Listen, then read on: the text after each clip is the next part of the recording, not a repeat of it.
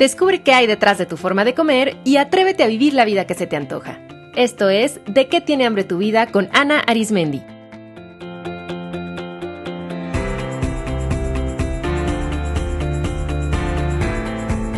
Este es el episodio 117, Manejar la culpa.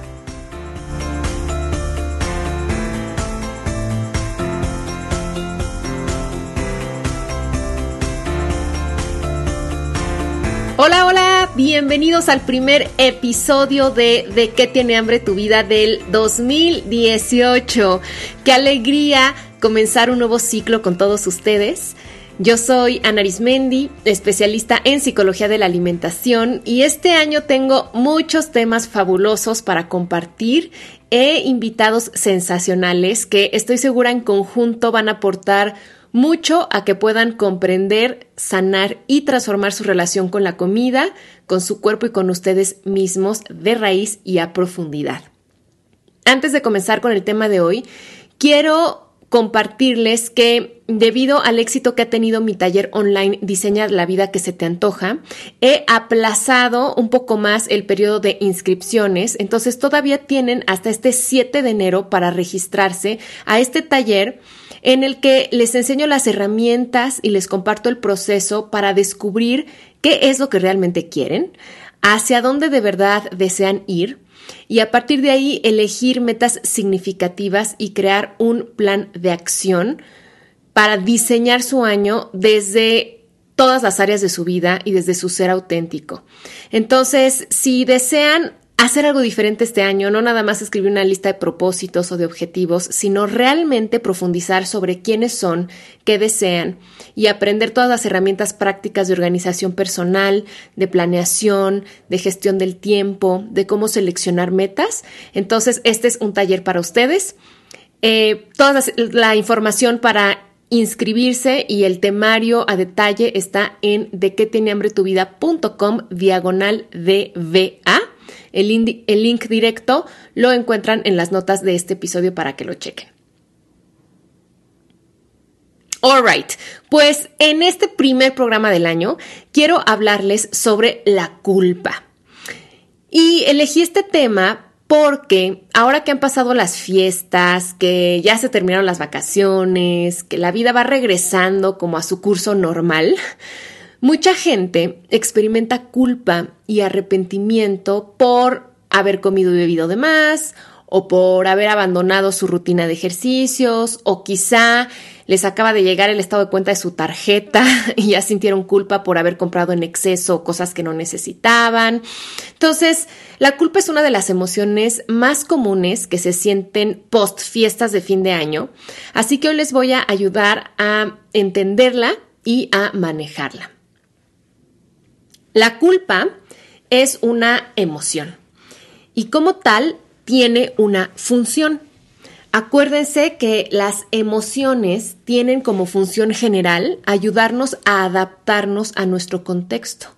Gracias a las emociones podemos manejarnos apropiadamente en diversas situaciones, podemos vincularnos con otras personas. Entonces, cuando sabemos identificar y manejar las emociones, son de gran ayuda. Sin embargo, cuando las bloqueamos o no las gestionamos sanamente, ahí es cuando pueden causarnos sufrimiento o daño a nuestro cuerpo. Entonces, si toda emoción tiene una función, ¿cuál será la función de la culpa? Bueno, pues nosotros sentimos culpa porque es un indicador de que transgredimos alguna regla o pauta del código moral.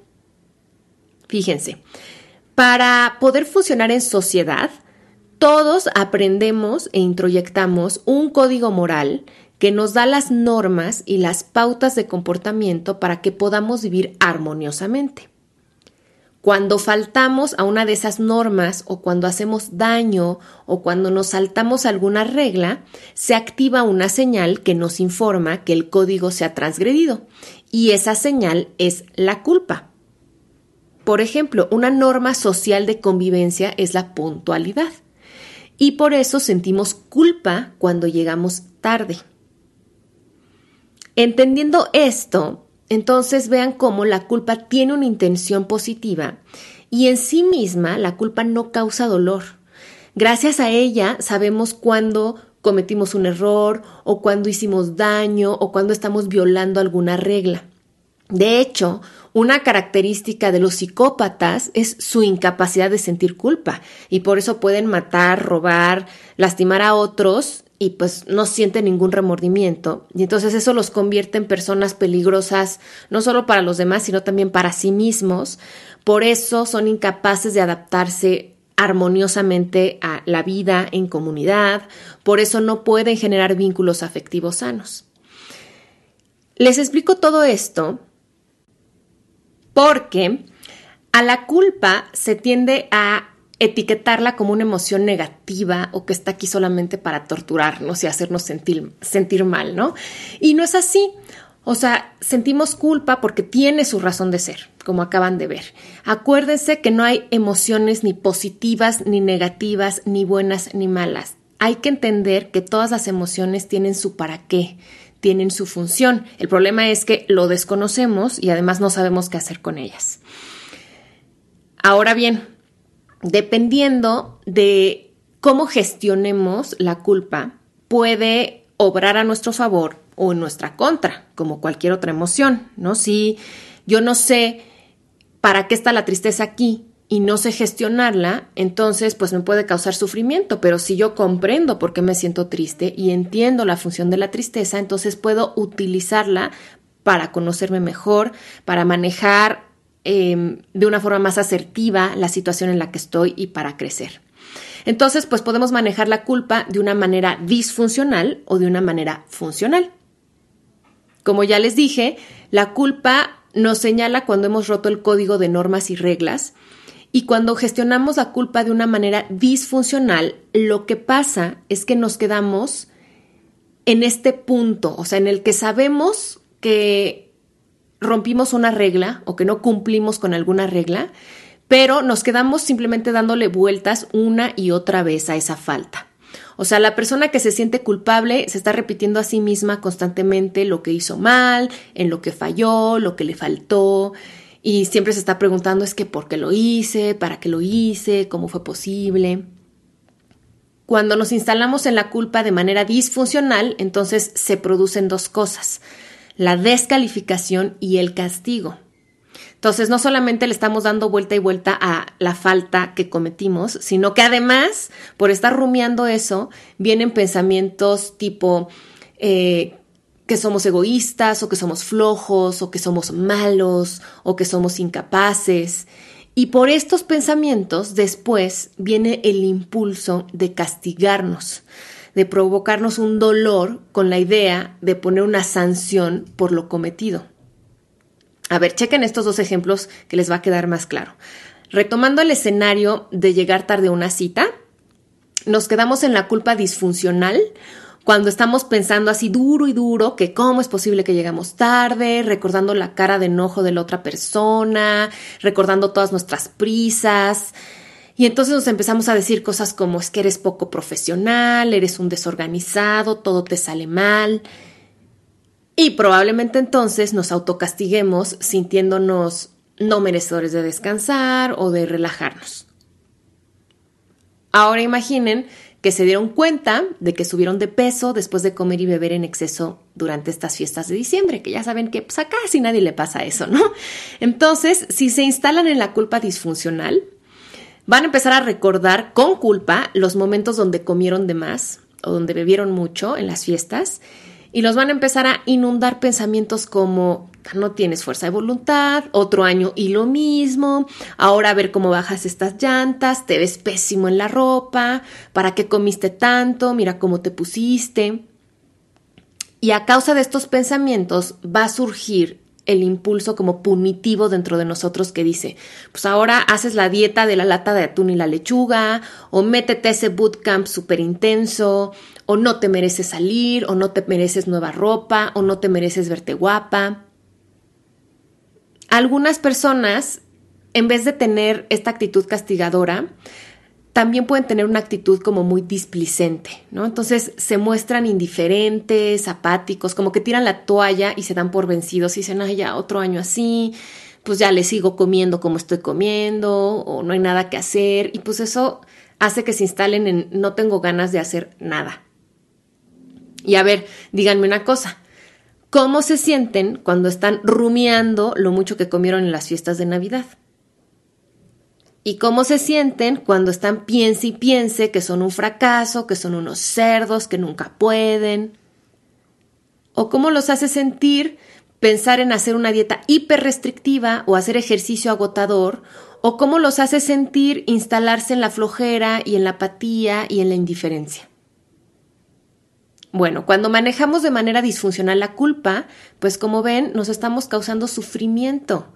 Y no por sentir culpa, sino por todos estos pensamientos y estas acciones que nos generan vergüenza, que nos generan desesperación, abatimiento, eh, desilusión, enojo, y que nos llevan después a tomar acciones que no nos ayudan a restablecer el equilibrio ni a lograr el objetivo que quiero, porque todo esto no me ayuda a sentirme a gusto con mi cuerpo o a tomar buenas decisiones a la hora de comer. Entonces, vean cómo la culpa disfuncional pues nos causa sufrimiento y además no nos sirve para solucionar el problema. O sea, no por sentirnos eh, culpables y estar rumiando todo esto desaparecemos el hecho de haber comido, ni tampoco eso nos motiva para cuidar realmente nuestro cuerpo. Entonces, como dice el psicoterapeuta Norberto Levi en un libro que les recomiendo mucho que se llama La sabiduría de las emociones, él dice que debemos de pasar de la culpa que tortura a la culpa que repara. Cuando manejamos de manera funcional la culpa, entonces entendemos que su objetivo esencial no es descalificarnos, ni hacernos sentir mal, ni castigarnos, sino más bien entender cuál es la norma que se transgredió y restablecer el equilibrio, o sea, reparar el daño. Por lo tanto, cuando ustedes se sientan culpables, hay dos pasos para que pasen de esta culpa que tortura a la culpa que repara, para que utilicen esta emoción que están sintiendo de culpa a su favor. El primer paso es identificar y reconocer la falta. O sea, este paso se les va a hacer fácil porque pues es lo que estamos acostumbrados a hacer, ¿no? Entonces, en este paso reconozcan y háganlo incluso si pueden, díganlo en voz alta o escríbanlo para darle fuerza a ese reconocimiento y para que lo saquen de su mente. Entonces digan, pues sí, la verdad sí comí de más en las fiestas o no cumplí mi compromiso de ir al gimnasio tres veces a la semana o sí llegué tarde a la cita, no le hablé a mi amiga como quedé. Primer paso, identifiquen y reconozcan la falta claramente, díganla o escríbanla para darle fuerza. Y el segundo paso es asumir la responsabilidad y tomar acción. La culpa debe transformarse en una acción concreta que repare la situación y que restablezca el equilibrio. Miren, cuando nos quedamos en la culpa disfuncional que solo repasa la falta, nos sumimos en una actitud muy pasiva, pero en cambio cuando asumimos la responsabilidad y decimos, yo sí falté en esto, y ahora, ¿qué puedo hacer? Entonces eso nos empodera, nos da dirección. Cuando yo acepto para mí lo que pasó, pero me hago responsable de mis acciones, o sea, no soy víctima, es que el tráfico, es que tengo muchas cosas que hacer, es que me invitaron a muchas fiestas, es que mi mamá insistió, no, no, no, no, no, no me hago víctima de nada, digo, no, no, no, yo llegué tarde, eh, yo comí de más, yo no me organicé bien, yo decidí no ir al gimnasio, eso me da poder, porque me regresa la responsabilidad en mí, porque entonces está en mis manos tomar dirección. Y además decido en ese momento qué acción voy a tomar. Y bueno, ya, ya eso ya pasó. Ahora, ¿qué puedo hacer hoy? Fíjense, quedarnos en la culpa disfuncional nos mantiene en el pasado. O sea, donde está mi atención es en lo que hice o en lo que no hice o en el error que cometí. Y eso nos roba la posibilidad de pasarnos la mejor en el presente y construir el futuro que queremos. Entonces, vamos a ver estos dos pasos aplicados a los escenarios que hemos estado usando como ejemplos. Entonces, si llegaron tarde a una cita, acéptenlo y pregúntense qué pueden hacer para reparar el daño. O sea, quizá puedan disculparse con la persona, con la que tenían la cita, o tal vez puedan hacerle un regalo, por ejemplo, o, o puedan comprometerse entonces en ser súper eficientes y utilizar bien el tiempo que les queda, o incluso sería buenísimo que esta experiencia de haber llegado tarde les sirviera para pues analizar su horario y organizarse mejor y no volver a cometer ese error en un futuro. Si ganaron peso por comer en exceso y abandonar sus hábitos sanos durante diciembre, pues ya simplemente acéptanlo, acéptenlo y pregúntense qué pueden hacer ahora para regresar al equilibrio. Y aquí mucho ojo, o sea, porque hacer un acto desesperado como una dieta loca, poco sana, no es regresar al equilibrio. Eso es seguir desequilibrándose, ¿eh? Y seguir cultivando las emociones de culpa, de enojo y de ansiedad. Entonces, mejor pregúntense, a ver, ¿qué puedo hacer ahora? ¿Qué sería lo mejor, lo más amoroso, lo más funcional, lo más efectivo que puedo hacer? Para superar el sentimiento de culpa, toma acción amorosa. En vez de castigarte, cuídate. En lugar de descalificarte, empodérate.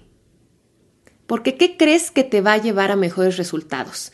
Decirte que como siempre fallaste y que como cada año vas a empezar otra vez con exceso de peso. ¿O te sirve más decirte que este año puede ser diferente? Que te abres a nuevas opciones, que eres capaz de mantener un peso saludable de manera placentera, que hoy eres una persona diferente de ayer, que hoy decides tomar responsabilidad de tu vida. En vez de estancarte, toma acción. Yo lo que les sugiero es que en cuanto empiecen a sentir culpa, paren lo que están haciendo, tomen papel y pluma y escriban lo que les está causando culpa y después escriban al menos tres acciones a tomar para restablecer el equilibrio, porque de esa forma van a impedir que su mente, esa loquilla de la casa que traemos dentro, empiece a elaborar, ¿no? Y empiece a hablar y hablar y hablar de que no, sí, claro, es que no lo hice, ¿cómo es posible? Es que en ese momento hubiera dicho que no, es que ¿por qué no me apuré para llegar más temprano? Impidan, ¿no? Que la loca de la casa se vaya por ese camino que no las lleva a ningún lado, que es como un, un camino sin salida, y mejor denle dirección a su mente. Entonces, escriban qué es lo que les está causando culpa y en ese momento generen tres acciones que pueden llevar a cabo para restablecer el equilibrio. Van a ver cómo este sencillísimo ejercicio les va a cambiar en ese instante el estado de ánimo, cómo va a empezar a surgir esperanza, y cómo van a dejar de sentirse así todos apachurrados o enojados o víctimas y van a empezar a tener un sentido de qué sigue, van a tener un plan. Ahora, si es su caso la culpa es una de las emociones que más experimentan, si ustedes tienen culpa disfuncional crónica, digamos, además de hacer esto, les propongo otras dos estrategias para trabajarla a mayor profundidad. La primera es que se cuestionen aquellas reglas que creen que están rompiendo. Y esto es bien importante y es algo que debemos hacer todos. Porque muchas de las normas que hemos ido introyectando a lo largo de la vida, pues sí nos sirven, ¿no? Para no hacer daño a otros, para no hacernos daño a nosotros mismos, para convivir en armonía. Pero muchísimas otras reglas o no tienen sustento y en vez de ayudarnos nos están cerrando posibilidades porque nos hacen muy rígidos, muy inflexibles. Em, o son reglas que abiertamente nos causan daño o que hasta nos enferman. O simplemente hay algunas reglas que se vuelven anacrónicas, o sea que igual y nos sirvieron en una época, pero ahora como ya somos otras personas, como ya estamos en otras circunstancias, pues ya no nos sirven. Entonces, imagínense que sienten culpa después de comer un pan Quizá en ese caso lo que tengan que hacer es rectificar las reglas que los hacen sentir que fallaron al comer un pan. Por ejemplo, es probable que ustedes tengan creencias dentro como el pan engorda o si como un pan no voy a poder parar. Y por eso, siempre que comen un pan, después sienten culpa. Entonces, si esto es algo recurrente, yo los invitaría a que identifiquen esas creencias, esas reglas que tienen dentro que les están eh, generando culpa y las cuestionen. pregúntense, a ver, esas creencias como por ejemplo el pan engorda, ¿eso es 100% cierto? ¿En qué se basa? O sea, ¿cuál es su sustento? ¿Creer que el pan engorda me sirve para estar feliz, para estar en paz, para estar saludable? ¿Qué sería más funcional pensar acerca del pan? Fíjense, a veces la culpa surge para hacernos notar que estamos siguiendo reglas que ya no nos funcionan y que nos impiden vivir como deseamos. Y eso sobre todo si ustedes sienten culpa de manera recurrente sobre un tema en particular, probablemente atrás de eso hay alguna regla disfuncional, una regla que ya no va con nuestra vida, algo que adentro nos está causando cierta disonancia. La segunda estrategia para trabajar la culpa a más profundidad es escribirle una carta a la culpa. En esta carta van a reconocer su función y van a decidir tomar acción. Esto también es muy útil para cambiar la relación que tienen con esta emoción, dejar de tenerle miedo o dejar de tenerle coraje y eh, para entonces también ustedes establecer cómo ahora se van a relacionar con la culpa. Entonces, por ejemplo, pueden escribir algo así como, querida culpa, desde la mujer adulta que hoy soy, ahora entiendo que cumples una función importante en mi vida que gracias a ti puedo reconocer cuando he actuado mal, cuando he dañado a otros, cuando me he causado, eh, me he causado daño a mí, o cuando he faltado a mi palabra, o cuando he cometido un error. También ahora comprendo que cada vez que te presentes en mi vida, me estás invitando a hacerme responsable de mis decisiones y tomar acción.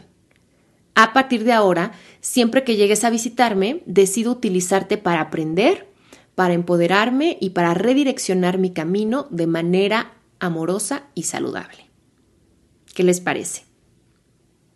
Ok, querida comunidad, pues espero que este programa sobre este tema les haya parecido útil, que les ayude a cambiar la percepción que tienen sobre la culpa, que la culpa es una de las emociones que más llevan a que las personas o coman en exceso o se restrinjan o a que no hagan ejercicio o a que hagan ejercicio de manera compulsiva.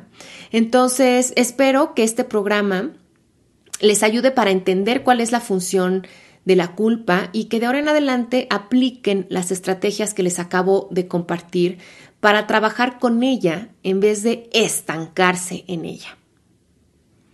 Estoy muy feliz de comenzar este 2018 con su compañía y con este espacio que me permite nutrir tres de mis hambres principales, que son mi hambre de conocimiento, de comunidad y de trascendencia. Así es que muchas gracias por escucharme y muy feliz de compartir con ustedes a lo largo de este año. Les dejo un abrazo muy cariñoso y nos escuchamos en el próximo episodio.